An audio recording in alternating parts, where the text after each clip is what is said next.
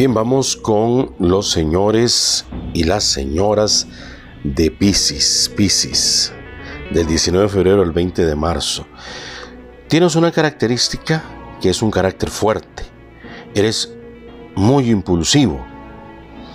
Esto muchas veces es negativo, pero esta semana va a ser beneficioso en tu trabajo ya que te va a permitir salir adelante con una tarea que todo mundo se quita, una tarea que nadie quiere hacer, pero que tú vas a enfrentar con decisión y con ese impulso que te caracteriza para salir adelante. El color amarillo es un color que te beneficia durante estos ocho días y el número 6 está presente.